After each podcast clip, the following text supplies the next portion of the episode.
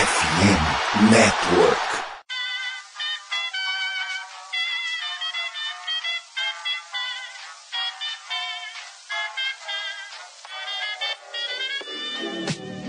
Mais uma rebatida forte. E ela tá fora daqui! Uau! E ela disse adeus! É home run! Aquele abraço!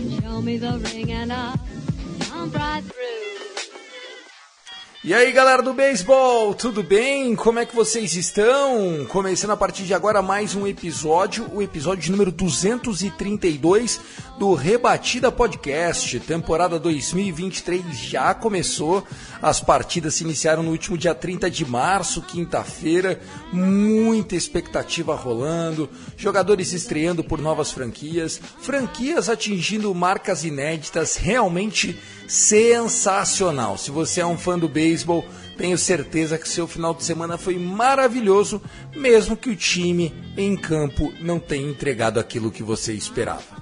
Dito isso, te convido para você acompanhar as nossas redes sociais, arroba Rebatida Podcast, Rebatida Podcast que está no Twitter e também no Instagram.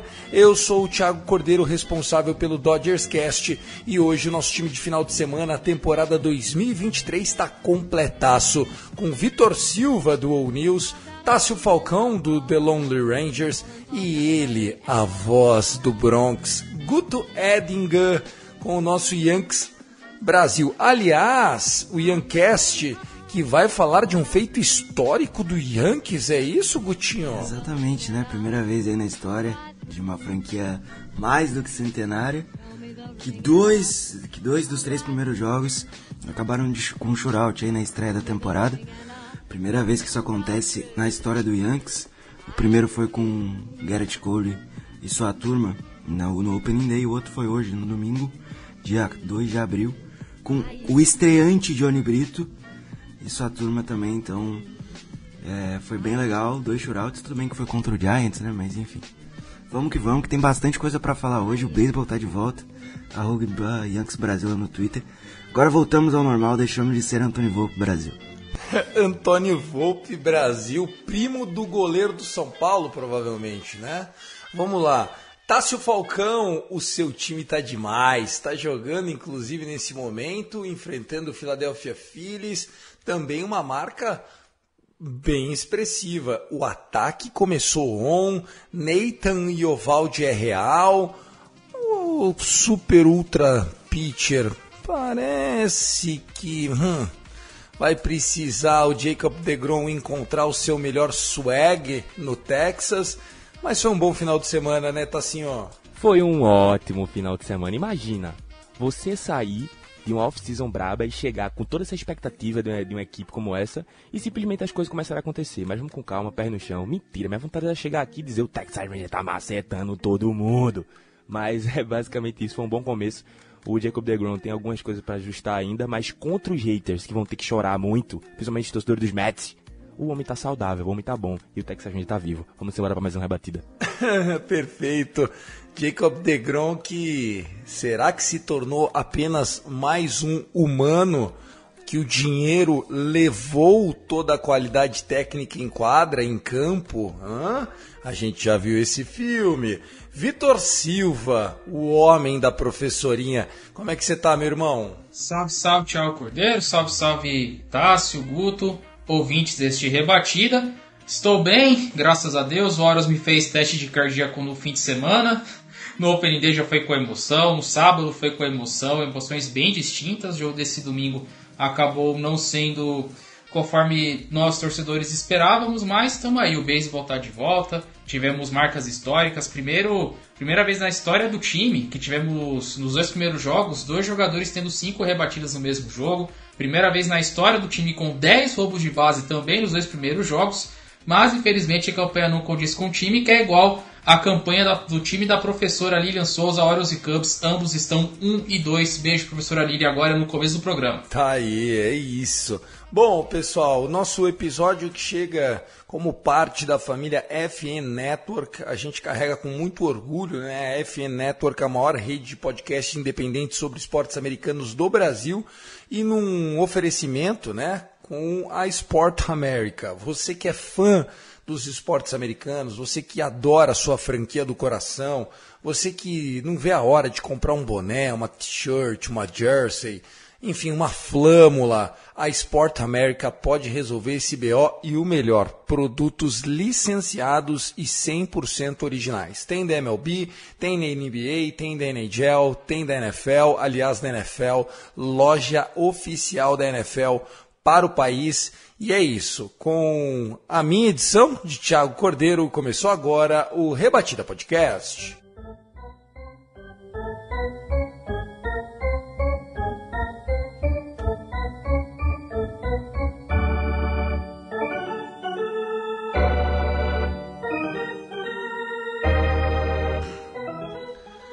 Bom, pessoal, episódio de início de temporada, tá todo mundo feliz e olha a bolinha voando, ufa!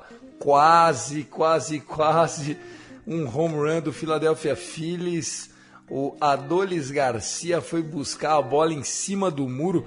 Tá tudo bem aí, Tassio? O coração deu uma palpitada aqui, mas tá tudo normal. Se eu faleceu, aviso. Saiu um pouquinho, né? É, mas o El Bomb é demais, Demais. né, velho? Ele vai buscar.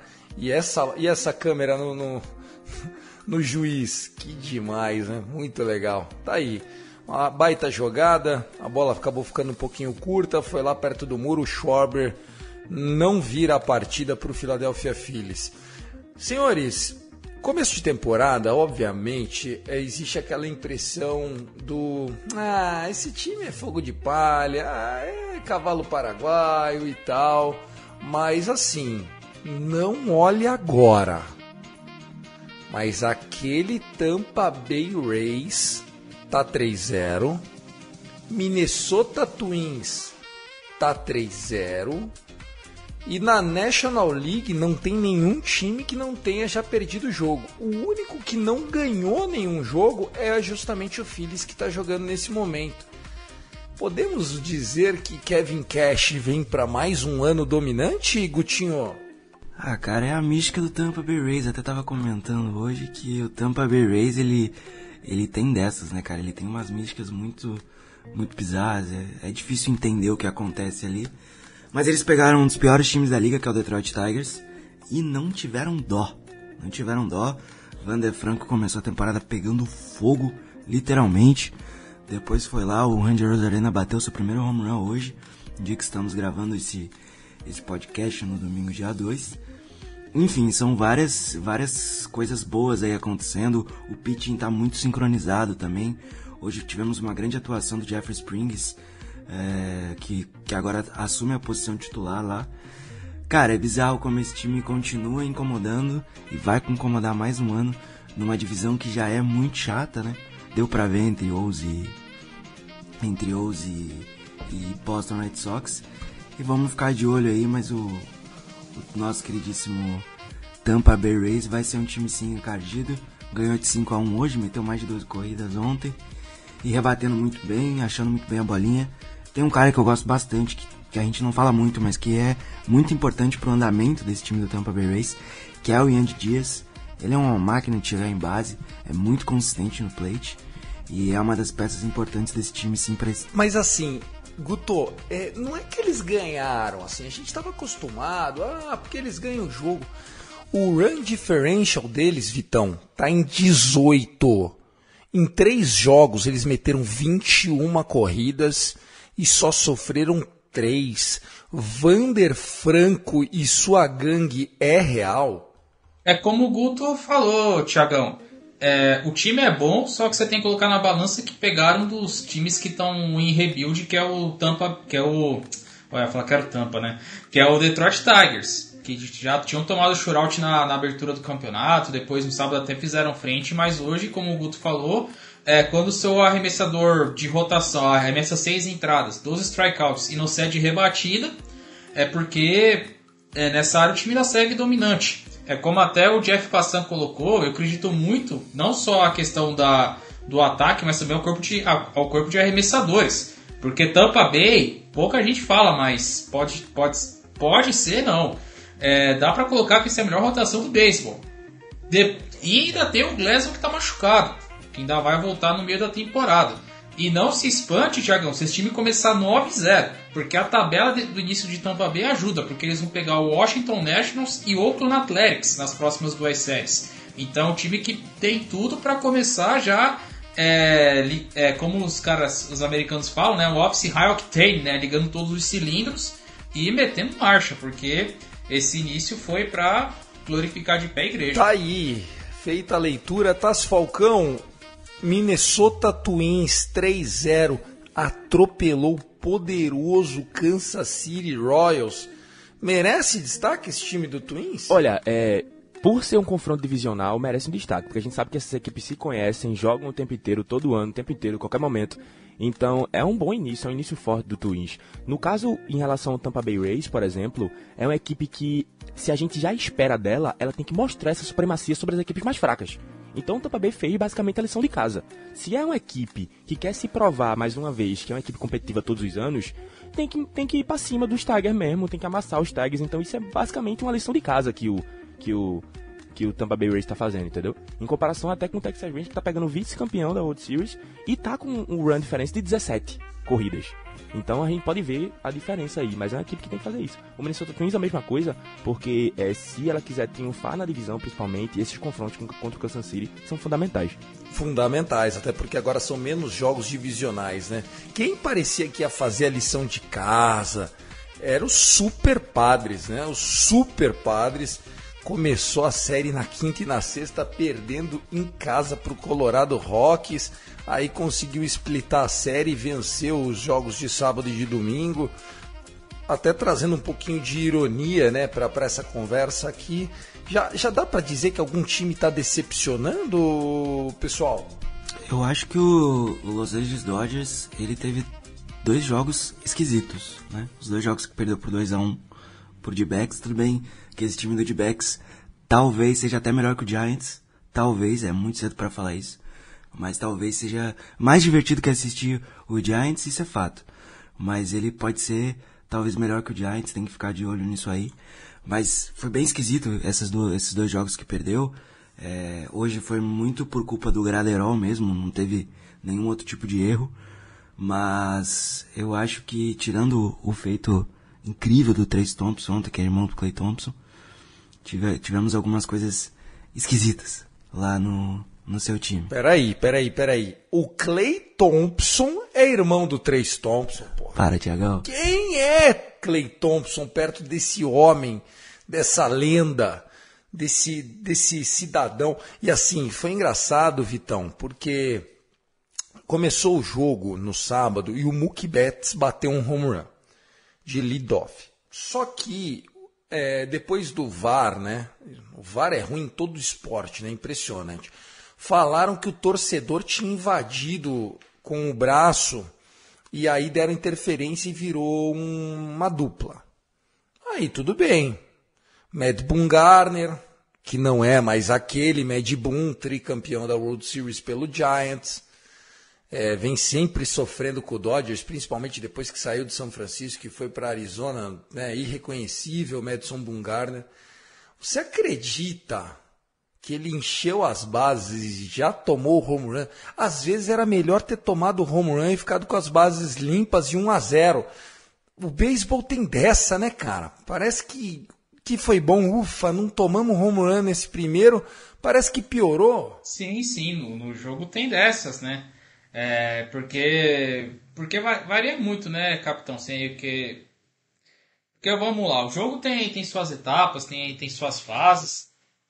Às vezes você vai eliminando os seus adversários tranquilamente. Às vezes um errinho besta, é, uma marcação errada, acaba desencadeando um efeito bola de neve no jogo que resulta nisso aí, resulta em Grand Slam. É, eu, eu já até no jogo do Horas teve isso, no jogo de sábado, que a vitória estava literalmente a uma é, um por put out, né, para fazer eliminação, uma bola de rotina, era só pegar e acabou o jogo.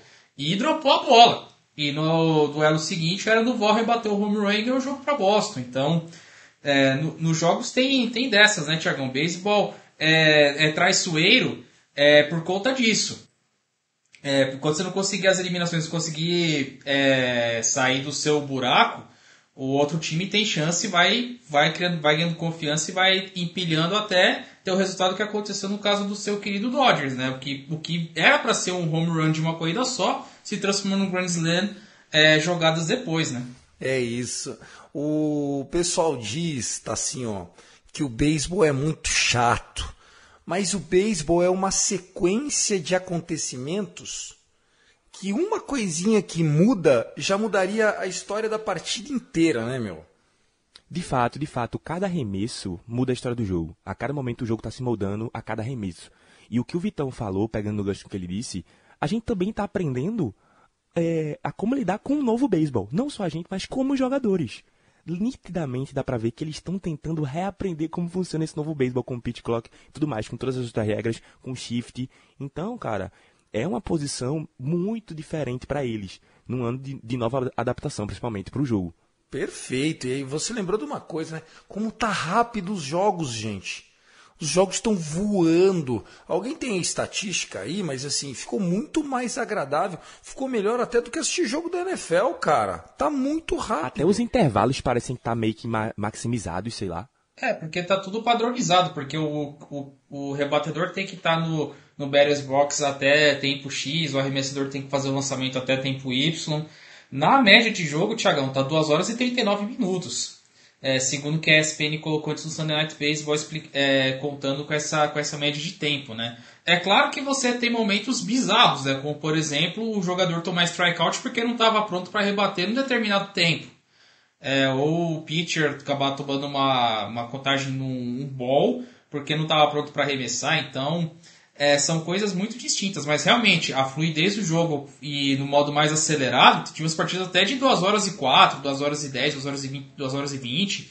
Então tá muito mais rápido, muito mais dinâmico para acompanhar o beisebol nessa temporada. Essa experiência está sendo muito positiva. É, eu acho que essa foi uma mudança que veio para ficar, né, Gutinho? Basicamente, os jogos ficam mais dinâmicos, né? Essa é a intenção da MLB de trazer esse público mais jovem ainda do que eu, do que o Tássio, que tá, tá, tem aí seus 14, 15 anos, para dentro da Major League Baseball, né?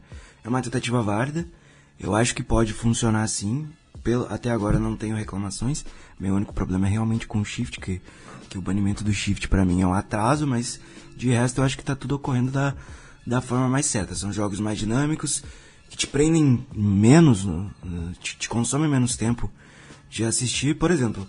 Quinta-feira o jogo do Yankees começou, deu duas horas e meia, acabou. Foi isso, tudo bem que foi um duelo de arremessadores, o Logan Webb teve dois strikeouts, o Cole 11, mas foi um jogo muito rápido, assim, muito rápido. E depois já dava para olhar outro jogo. E, e, e, se você acompanhar os jogos no geral, também são muito mais rápidos. A gente chega hoje na quarta, quinta entrada com muito mais facilidade do que no ano passado, por exemplo. Não, espetacular, eu tô maravilhado. Eu tô parecendo Ô, tá assim, ó, sabe aquele meme do Guardiola com a mão na cara, assim, ó? Que coisa linda.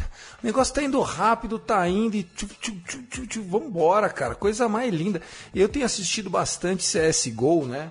É, com, com o Last Dance ano passado, comecei a assistir bastante. Cara, não tem uma partida de CS que não demore menos que 4 horas, tá ligado? Puta, ruim pra cacete.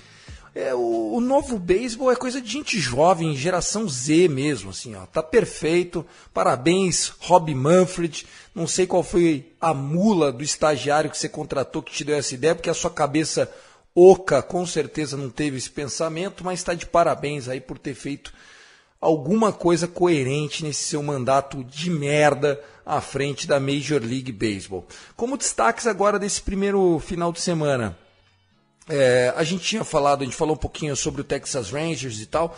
Havia muita expectativa sobre o Jacob DeGrom, é, apanhou um pouquinho contra o Phillies. É, a gente não teve a estreia, por exemplo, de Carlos Rondon, que está em é, tá, tá, tá na, na, lista dos inativos. Vamos puxar cada um aí um destaque. Começa você, Vitão. Qual foi o destaque desse primeiro final de semana? Olha, É, a gente teve muito. Muitos jogadores que chamaram atenção. É, já citei no, no começo as, as positividades do, do Horus, mas se a gente fosse colocar na balança, dá para colocar a estreia do Masataki Yoshida é, pelo Boston Red Sox, na série que eu acabei mais de perto. É, porque é aquela coisa, né? A gente sempre fica pensando é, o que acontece quando um jogador que vem da Nippon Baseball League, ele, se ele se adaptaria, se ele se adapta, como é que se adaptaria à Major League Baseball, aquela coisa toda e tal. E o Masataka Yoshida aparentemente não sentiu, Thiagão. Foi muito bem na, na série contra, contra o Warriors, só me engano, saiu com 37,5% é, no bastão. Eu colocaria ele como destaque. Também outro destaque foi o Kodai Senga, né, que veio, que estreou também, vindo da, vindo da Nippon Baseball League. É, estreou... Esse é do Cubs, não é? O Senga é do Mets. É o pitcher que o Mets, Mets, que, o, Mets, que o Mets contratou. Ele estreou, inclusive, neste domingo, no duelo contra o Miami Marlins lá no, Vitória, né? é lá no Landeport Park, vitória, inclusive. Vou pegar aqui as estatísticas do, do, do Senga. O Senga arremessou 5.1 entradas, cedeu apenas 3 rebatidas, 3 walks, uma corrida foi para conta dele, porém 8 strikeouts, Thiagão. E o curioso é que foram captar na luva dele e ele tem um fantasma é, costurado na luva, porque um dos apelidos que ele ganhou, um dos arremessos, né, que é, o, que é um forkball, que é uma changeup, que é muito usada na, na liga japonesa, que é conhecida como a Ghost Fork. E ele ficou tão conhecido por esse arremesso que ele, que ele colocou na luva. Ele né, adotou, ele adotou. adotou. Exatamente. E fechando nessa questão do japonês, Thiagão, no sábado tivemos um duelo que foi entre o Shohei Otani contra o Shintaro Fujinami, que é o arremessador que o Oakland Athletics é, contratou na última, na última janela de na última off-season. E os dois eram rivais já no ensino, já no ensino médio lá no Japão. E se enfrentaram é, no último sábado, no duelo entre, entre Athletics e Angels. E o Fujinami tomou 8 corridas no lombo. Numa entrada que o Angels anotou 11 corridas. 8 foram para conta dele. Ele não conseguiu é, passar a terceira entrada. Foi, foi complicado para o Fujinami. Vou colocar esses destaques aqui do, dos nossos amigos nipônicos porque eles chamaram muita atenção nessa primeiro, nesse primeiro fim de semana, Tiagão. Interessante, né? A Ásia é, ocupando cada vez mais o seu espaço, que é de direito, né? A gente tem lá é, o beisebol sendo praticado é, com, muito, com muito profissionalismo, né? Muitos jogadores latinos indo também jogar na Coreia e também no Japão. É, então a gente tem visto o reflexo disso. É, o esporte cada vez mais globalizado no beisebol não é diferente, né? Lembrando que todas as ligas, é, tirando a NFL, né, estão cada vez mais é, abarrotadas de jogadores internacionais, né? E isso é muito bom para o esporte, para a popularidade e tudo mais. Tassio, qual é o seu destaque deste primeiro final de semana do nosso beisebol? O meu destaque, é, na verdade, não é nem positivo, é negativo. Eu pensei que o, o Thiago ia citar, mas eu acho que ele esqueceu. O destaque negativo é o próprio New York Mets. Por quê? O Verlander entrou na IL assim que a, que a, que a, que a temporada começou.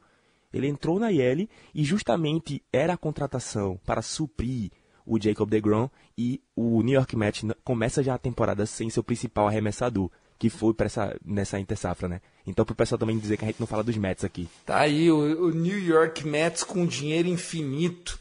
Qual que, que, que você acha que, que foi o maior destaque do Mets? Foi, foi dar uma, uma, uma, apanhadinha de leve do Miami na estreia? O que, que, que mais você destaca desse time aí? Eu achei o ataque tão magrinho, cara. É, tá parecendo. E alguns voltaram, né, do World Baseball Classic e tão meio assim, meio lento. É, porque eu acho que os Mets foi um dos, do- de todos os times, é, um dos que mais mandaram jogadores pra World Baseball Classic. Então, apesar que os caras se juntaram uma semana antes do, do, do Opening Day, né? E mesmo assim, parece que é um negócio meio, meio fraco lá, né? Vamos ver, vamos ver essa semana quando começar e se eles vão meio que engrenar. É, fica aí a, a leitura. Eu achei até, rapaziada, já que a gente falou do Mets, é, eu achei. A série acabou 3 a 1 pro Mets, tá? E assim, eles têm muito mais time no papel. Mas esse time do Miami, para um time de baixo orçamento, tá bonitinho, né, cara? Olha a lineup deles: Arraes, Soler, o Jazz, porra, Guriel aquele Gilbert, que não é nada, mas assim, pô, tem uns carinha ali que, que dá pra dar uma graça, né? Quem que é esse Avissaio Garcia? Não lembro dele. Jogava onde? Ex, ex-Brewers, Ah, White Sox. Brewers. Isso. Ah, é isso aí do Brewers. Sei, sei, sei. Já pegamos muito eles em outubro, quando eu jogava pelo Brewers e nós pelo Dodgers. Bom, eu gostei desse Miami aí. Achei que o Miami tá, tá honesto. É um time interessante, assim, né? Eu acho que a rotação é muito forte. Alcântara, o Luzardo jogou muito bem. O jogo que o Marlins ganhou da série. É, você tem também o Eduardo Cabreira, ex-Dodgers, né? Enfim, tem, tem nomes interessantes. Ninguém lembra dele lá, rapaz. Fica- É, porque ele, ele veio da Farm e já foi direto, né, Thiago? Ele veio da Farm e já foi trocado lá pro Marlins. E eu não lembro se foi troca tripla, foi troca direta, enfim. Mas são, tem nomes interessantes sim. Tem nomes interessantes sim. Agora, não vai ser o meu principal destaque das- do final de semana. Qual é o seu principal destaque, irmão? Meu principal destaque joga no White Sox, 10 e faixa. Um dos grandes prospects dos últimos anos da Major League Baseball. Foi na troca do Sale, Johan Moncada. Ele simplesmente acabou com, com o Houston Astros no jogo que. na série que abria, né? O banner de campeão lá no Minute Maid Park. Johan Moncada, 14 at-bats, 5 hits, um, um, duas corridas impulsionadas e um home run na conta. Se ficar saudável, ele pode, ele pode incomodar muita gente. É um cara que eu sempre esperava mais e acho que essa temporada que os radares estão abaixo pra ele, talvez ele possa entregar aí um, um ano ok. Não tô dizendo incrível, mas um ano ok para os padrões aí de Major League Baseball. Cara, e você lembrou de um, de um- de um time que, vamos lá, né? Falar um pouquinho desse White Sox. White Sox que se esperava muito deles o ano passado, né? Investiram muito e tal. eh, mas que agora, esse ano de, de 2023, pode ser o ano deles, porque a base está lá, né? O Anderson, Luiz Roberts, é, Eloy Jimenez, é, você falou do Moncada, mas tem o Grandal, tem o Benitende. Porra, até o eterno Elvis Andrus tá lá, porra. Tá todo mundo lá. E Tem assim, um moleque muito bom que subiu agora que é o Oscar Colas, cubano também, né? O White Sox adora jogadores cubanos, adora. que é muito bom também. E, e aí, cara, você vê na rotação, seria o renascimento de Mike Clevinger. O cabeludinho Mike Clevinger. Porra, hoje ele fez uma partidaça. Né? Saiu com cinco innings, nenhuma corrida cedida, oito strikeouts. Podemos colocar o White Sox aí como novamente um contender da American League, rapaziada? Eu acho muito cedo, não sei os amigos, mas eu acho muito cedo, tudo bem que bateu de frente com, com o Houston Astros, sem Rossell Tuve, né? Mas eu acho muito cedo ainda. Acho que dentro da divisão central, sim. Só que a série do Guardians foi muito forte contra o Mariners, que é um time chato. Então eu ficaria um pouco mais cauteloso. A briga do White Sox é dentro da própria divisão.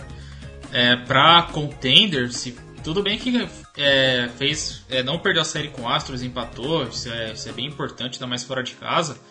Mas o primeiro escalão da Liga Americana pra mim é Yankees e Astros. E aí você tem a galera depois ali brigando é, por wildcard, enfim. Como é, Twins, Guardians e White Sox são da mesma divisão, então o pega ali vai ser entre os três. É, mas Yankees e Astros para mim tão, tão- estão um passo à frente. Eu não colocaria o White Sox por enquanto entre os cabeças da Liga Americana. E outra, né? O White Sox vai ter que fazer o dever de casa de uma maneira que, se ele quiser triunfar nessa divisão, porque o Twins já vem mordido do ano passado, que era um dos principais times ali para que a gente achava que fosse gankar a divisão junto com o White Sox naquela disputa. E acabou sendo quem? Os Guardians. Então, é, é uma equipe que vai ter que fazer esse dever de casa, porque como esses confrontos de divisão são menores agora nesse ano, então, é, se farrapar, deixar um joguinho com, com o Kansas City, deixar um joguinho com Detroit aí solto, vai prejudicar muito. Então, é, eu ainda espero mais um pouco para falar o que esse White Sox pode se transformar. Mas precisa começar de forma é, é, bem forte, já para mostrar pro Twins e pro próprio Cleveland Guardians, que também é sempre anda ali na beirada, ó, na escondida, que ele tá disposto para vencer a divisão. Perfeito. É, eu queria botar como destaque desse primeiro final de semana o homem que, pelo jeito, ama uma treta, né? Anthony Rendon. Vocês viram o vídeo do, do Rendon? Um torcedor Chamando um torcedor do ex? Ah, vi. Chamando Puxou não, cara, pegou no filho. colarinho, cara. Isso, chamando. Fez igual o menino Ney. Menino Ney fez isso uns tempos atrás aí, o pessoal caiu matando. Agora, é, por que, que eu resolvi trazer esse assunto, Tassio? Olha só. O Rendon foi campeão com o Nationals. Aí o Angels vendeu a feira para comprar ele. Ele ficou usando tipóia o mês inteiro lá, o ano inteiro, a temporada inteira. Aí a gente só lembrou que ele existia lá pelo mês de agosto, quando teve um brawl, né? Teve uma briga e ele engessado saiu dando murro na galera do outro time. Aí os caras falando, porra, tá ruim pra, pra jogar, mas pra brigar tá bom, né? E tal, tal, tal. Agora, na estreia, estreia, o cara finalmente saudável, não só não fez nada em campo, quanto o, torcedor chamou ele de bitch, né? Seu puto. E ele mano, chamou o cara de moda foca, chamou pra cima, foi pro pau. Esse cara não ia aguentar um dia na Ilha do Retiro, tá Tá certo? maluco o que a galera ia fazer com ele na frontal, na geral da série, esquece, filho. Ele ia sair macetado. É o seguinte, cara, eu acho que o Rendon acaba sendo uma das maiores decepções, assim, dos últimos tempos dos Angels, cara. Porque, é, sei lá, eu sou tão a favor de você fabricar uma terceira base na sua farm system, ou se você for atrás de alguém na free agency, vá atrás de um Nolan arenado. Foi como o Santos Luiz Cardinals fez. Mas, cara, é, ele realmente, depois disso, não aconteceu. O lance da briga, você falou, é, foi no jogo contra o Seattle Mariners. Tanto que naquela época deixou um pouco a rivalidade um pouco assim acima. Não, teve, não se manteve com muito tempo com calor essa rivalidade, porque é, os Angels tinham um time horrível e não conseguiram avançar. E os Mariners tinham a sua briga é, pau a pau com os Astros ali, né? Mas é um cara que, me desculpa, velho. De verdade, não sei o sentimento do torcedor dos Angels, né? Não sei como é que o Gui se sente tendo que assistir esse cara, pô. É um absurdo. É, acho que é uma, uma grande decepção. Gutinho, você que gosta de torcedor estrelinha, tá Ah, a cara. cara do Yankees esse Randon, hein, meu? É complicado falar sobre isso porque eu sinceramente prefiro prefiro subir o o André Chaparro, que é um moleque aí. Cara é um armário de grande, um armário. Ele tem muita força, muita potência do que realmente tentar uma troca. Até porque esse contrato do Rendon aí é terrível. É pior que o contrato de Josh Donaldson. E talvez é, a produção seja tão igual quanto, porque pelo menos o Josh Donaldson entra em campo, né? Essa é a diferença. O Josh Donaldson ele consegue jogar jogos. O Rendon ele vai jogar 20 jogos essa temporada e pra ele. 30 jogos e pra ele. É complicado, é bem complicado aí. São problemas que o próprio Angels entra, né? Esse dinheiro podia estar alocado, talvez, sei lá, num Tria Turner, né? Que acabou de fazer um erro grotesco aqui no jogo. Poderia. Talvez outros jogadores aí que passaram. Melhorar a rotação, não sei, enfim. É o Angels gastando aí o seu dinheiro de uma forma não tão é, boa, se assim pode se dizer. Pra variar, né? Pra variar. E esse contrato do Rendon dá, vamos dizer assim, um prejuízo financeiro, Vitão, porque com essa grana do Rendon, o Arte Moreno não ia ter motivos de segurar o Otani. Então, assim, trouxeram um cara que só traz dor de cabeça fora de campo, não resolve em campo e gastou o suficiente para perder um jogador geracional. Eu sei que o Arte Moreno já mandou o GM embora, né? Mas, porra, passível de justa causa pra ele também, né, meu? Aquelas contratações que você faz que, que acabam não vingando, né? Lembrando o Rendon, ele veio com pompa, né? Do, do Nationals, foi, tinha sido campeão é, com o Washington 19, ass- assinou com eles uma bala para tentar reforçar né, o time ao lado do Trout, do, do, do Otani também. Infelizmente, dá pra contar nos dedos os jogos que o Rendon fez. né, mas não, não exagerando tanto. Mas realmente foi um tiro no. Um tiro na água que esse time deu. Que olha, meu Deus do céu, você podia não só ter investido no Triathlon, que você pu- pudesse economizar essa grana e jogar mais um pouco e manter o Otani no seu time, por exemplo. Já ter renovado com o Otani antes, porque agora vai ser uma baita numa novela. É, enquanto não sair uma- nenhuma renovação contratual, algum, ou algo que tipo, o Tani vai, vai renovar com o Angel, sei lá, 500 milhões pelos próximos 10 anos, a gente não sabe. Mas com- deixa o Angel, uma, o Angel numa situação complicada, porque se perder o caso Percotani na frente sem, sem ter nada em troca ou, ou não conseguir segurar o, o seu fenômeno, olha, aí o Art vai ter que recomeçar a pensar a venda do time, viu? Porque aí assinar o atestado, olha, de incompetência.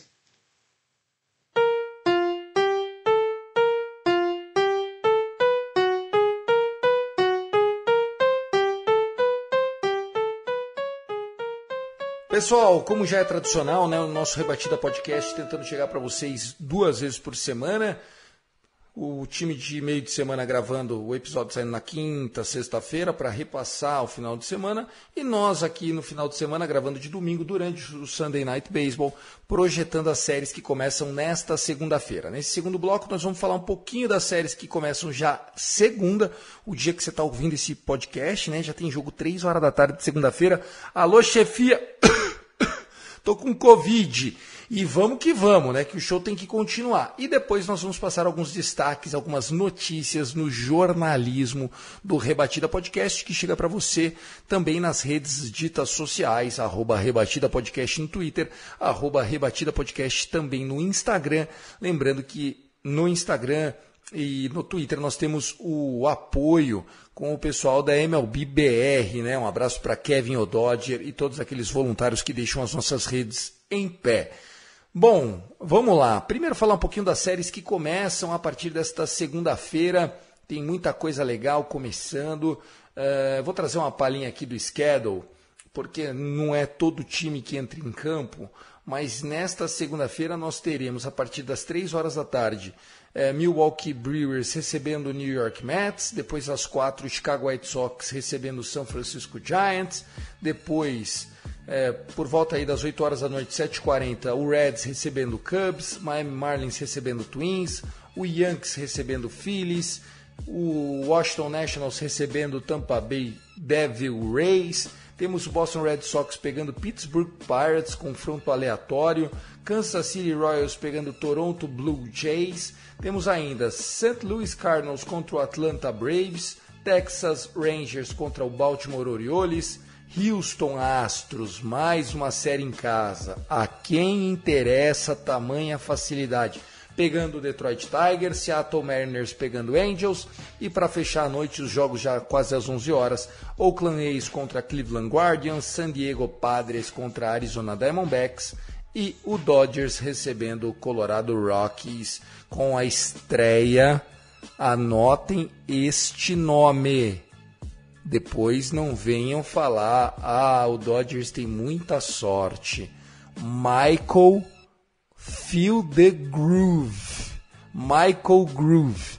Esse é o cara para o seu fantasy, para você colocar e deixar no cantinho para ganhar ligas, principalmente os jogos de abril, enquanto Tony Gonsolin não está de volta.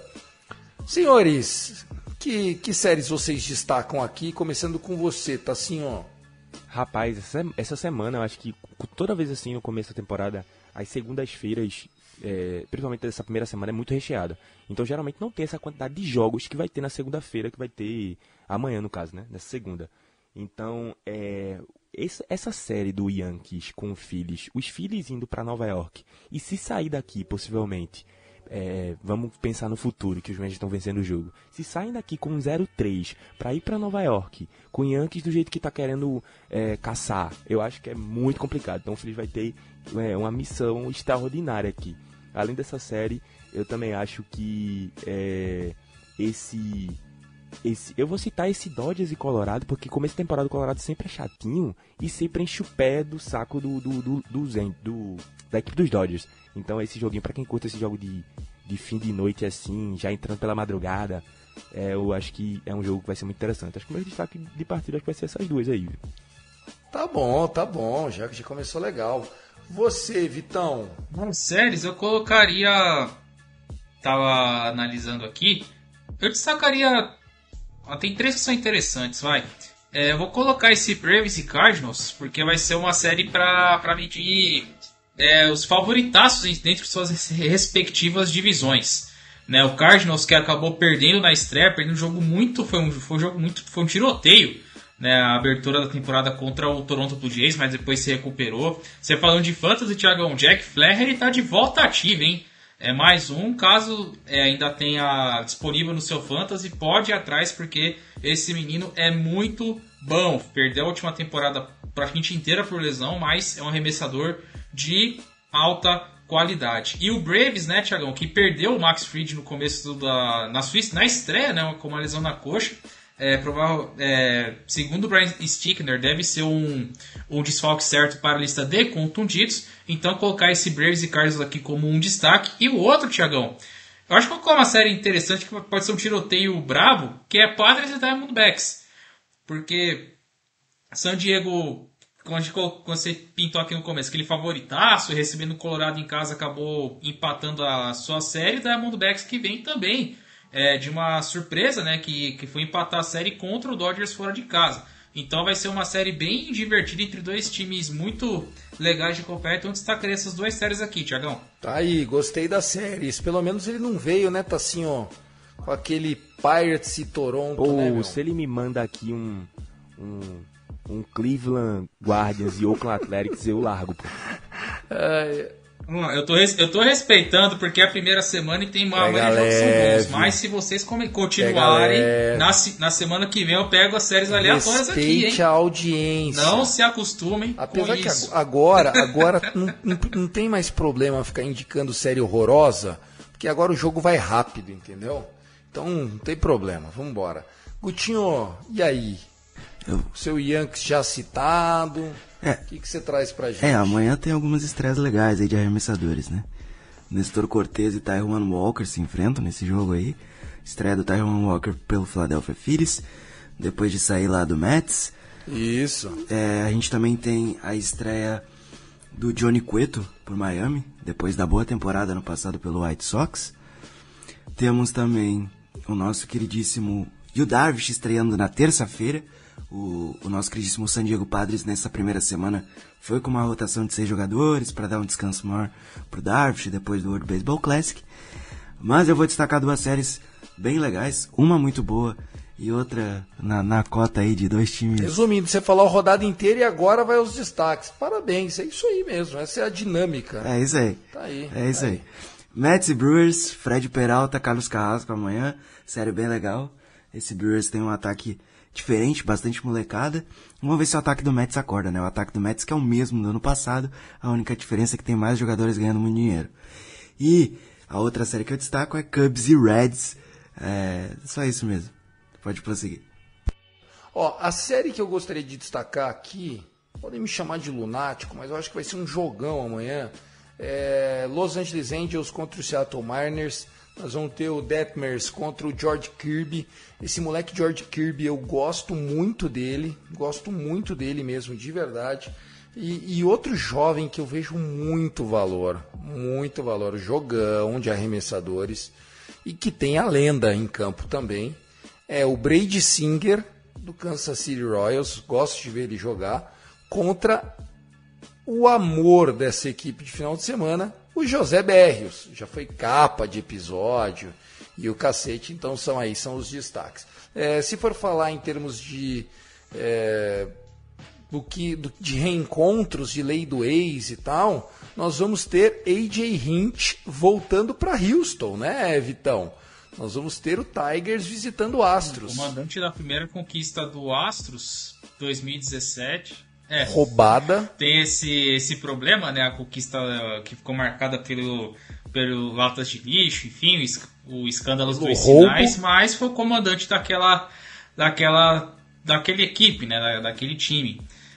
É, a surpresa vai ser o caso Detroit saia do zero nessa série, né? Porque vem de um 0-3 dolorido contra o contra o Tampa Bay Rays. Até parafraseando aqui o diário do Tigers lá do Twitter, que falou que vai ser um longo ano, eles falando assim logo, logo no jogo 2. Então você já imagina o que não vem nos próximos 159 jogos para a equipe de Motown. Já tá desesperado. A né? tá- Ele tá igual, tá igual aquele meme do acaba, pelo amor de Deus, acaba. É, exatamente. Ah, se a situação do seu time tá ruim, é, lembre-se que tem, é, tem o Tigers, que tá numa situação complicadíssima, tá passando por um novo rebuild depois que o primeiro acabou é, não surtindo efeito ideal. E Kansas, se não anotasse corrida hoje, Tiagão, ia se juntar um Padres na história como os dois times a zerarem nas três primeiras partidas da temporada regular. Ou seja, se o seu time tá ruim, você pode olhar pro lado que a coisa tá pior. Viu? Sempre vai ter alguém pior que você. Bom, vamos lá. Passando de 45 minutos de episódio, agora trazendo para vocês as principais notícias aqui desse final de semana. Eu começo e aí vocês vão trazendo também o que vocês acham que, que vai dar bom e tal. É, Rob Ray, o canhoto Rob Ray, já foi colocado é, na lista de, de lesões, né? Ele fez um start para variar, apanhou muito. É, parece que foi um, um, problema no braço de arremesso dele, né? E, e, assim, esse bichinho das lesões aí no Mariners não dá paz, né? Não dá trégua. Perdeu o Rob Ray já de cara. O time zicado, esse time do Seattle Mariners. Eu vou, eu vou então, eu vou então. É, também complementando, o Max Fried se lesionou no primeiro jogo da temporada, né? Ele foi, ele foi o opener do, do Atlanta Braves. Não parece ser uma lesão séria, deve voltar, lembrando que, os, que o time já tem problemas na rotação. E agora o principal arremessador do Atlanta Braves é ele, Spencer Strider e seu lindo picote. Aliás, se tiver um confronto Nestor Cortez e Strider, meu amigo, vai parecer aqueles seriados dos anos 80, lembra, Vitão? Hum, tipo os Miami Vice da vida, só os bigão gigante. É, falando em bigode, pra galera que tá curiosa, depois vocês procuram aí por Rolling Fingers, que tinha aquele bigode que era enrolado na ponta, mano, era sensacional, bicho. Ele foi arremessador dos anos 80 também. É, bigode tem que ter estilo, né, Tiagão? Isso aí não é inegável. Já que a gente está falando sobre lesões, tem mais um que foi acusado de fadiga no braço, que é o nosso glorioso Madison Bumgarner, Tiagão. Logo depois da estreia já foi é, constatado uma, uma fadiga no braço, então possivelmente teremos mais um é, na lista de, de contundidos ainda não oficialmente. Só para não ficar falando da, das lesões, é, Tiagão, a gente pode citar um pouco da novela Brian Reynolds e Pittsburgh Pirates, né? que foi uma. Não estreou, né? Não, a tratativa de renovação, na verdade. O Rams está jogando normalmente pelo, pelo Pittsburgh Pirates, é o que pega a questão da renovação contratual. Por quê? É, os valores e o tempo de contrato estão praticamente certos. A questão é que o jogador quer uma opt-out, né, quer uma cláusula de saída depois de, algo, depois de um determinado. Depois de, sabe, acho que é do, não sei se é depois do quarto, do quinto ano e uma lista limitada para veto de trocas, uma Limit No Trade Clause. Ou seja, é um dos principais ativos do, do Parts é, que, que o time segura para renovar, para ser uma, uma das peças para o próximo bom time do, do, da equipe de Pittsburgh, que já tem o O'Neill Cruz, que esse cara é uma. É no bom sentido que eu vou falar, mas é uma aberração. Shortstop de mais de 2 metros, lança a bola mais de 100 milhas por hora é, manda home run lá pra se bobear pra fora do estádio, de tão forte Foi que o hit mais é. rápido, né? E o Brian Reynolds. É. Ele, é, ele é grande assim. Ele tem a mesma cara, altura do Judge. Dois metros. mais de dois metros. Não, ele é, ele Não, é mais alto que o Judge. Ele é mais alto que o Judge. Não, mais alto. Já tiveram tiraram foto dos dois jogando quando se enfrentaram na temporada passada. O New Cruz é mais alto. Pouco, ah, mas, mas é mais alto. assim, né, porra? É um pirulito, porra. Ele teve o hit mais raro, o hit mais forte, né, na história da MLB. 122 milhas, algo é, assim. Eu vi esse jogo, Pittsburgh e Milwaukee. Esse jogo eu tava assistindo. Foi no, foi no jogo de semana à tarde. Eu vi esse jogo. Foi uma pancada, foi um absurdo. E foi um single. um susto, né? Pá!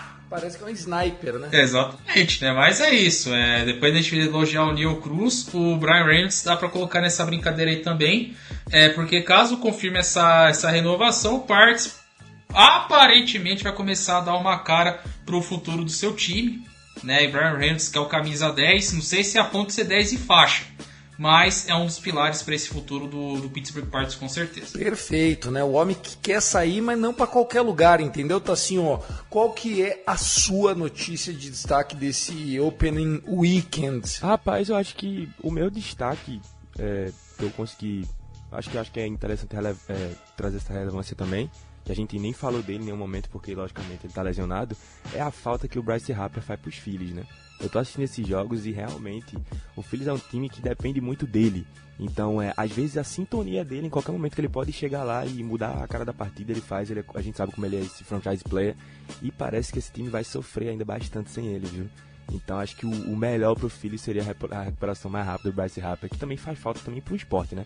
Porque, pô, é um cara sensacional, a gente sempre gosta de assistir ele. Ele é muito bom. Mas eu acho que é isso, cara. Senhores, é, eu acho que a MLB a partir de agora vai ser aquela, aquele moedor de carne que a gente já está acostumado, né? Uma notícia que a gente também tem que destacar aqui, eu acho que muito merecidamente, né? Jake Cronenworth, o primeira base, segunda base, o utility man do San Diego Padres, que chegou a receber votos para Hook of the Year, não lembro se ganhou de fato o primeiro lugar, mas um belíssimo jogador, assinou uma extensão de sete anos de contrato até 2030. Cara, olha, sendo bem. Eu achei que ficou de graça, tá? É, ele tá até 2030 por 80 milhões só. Meu Deus do céu.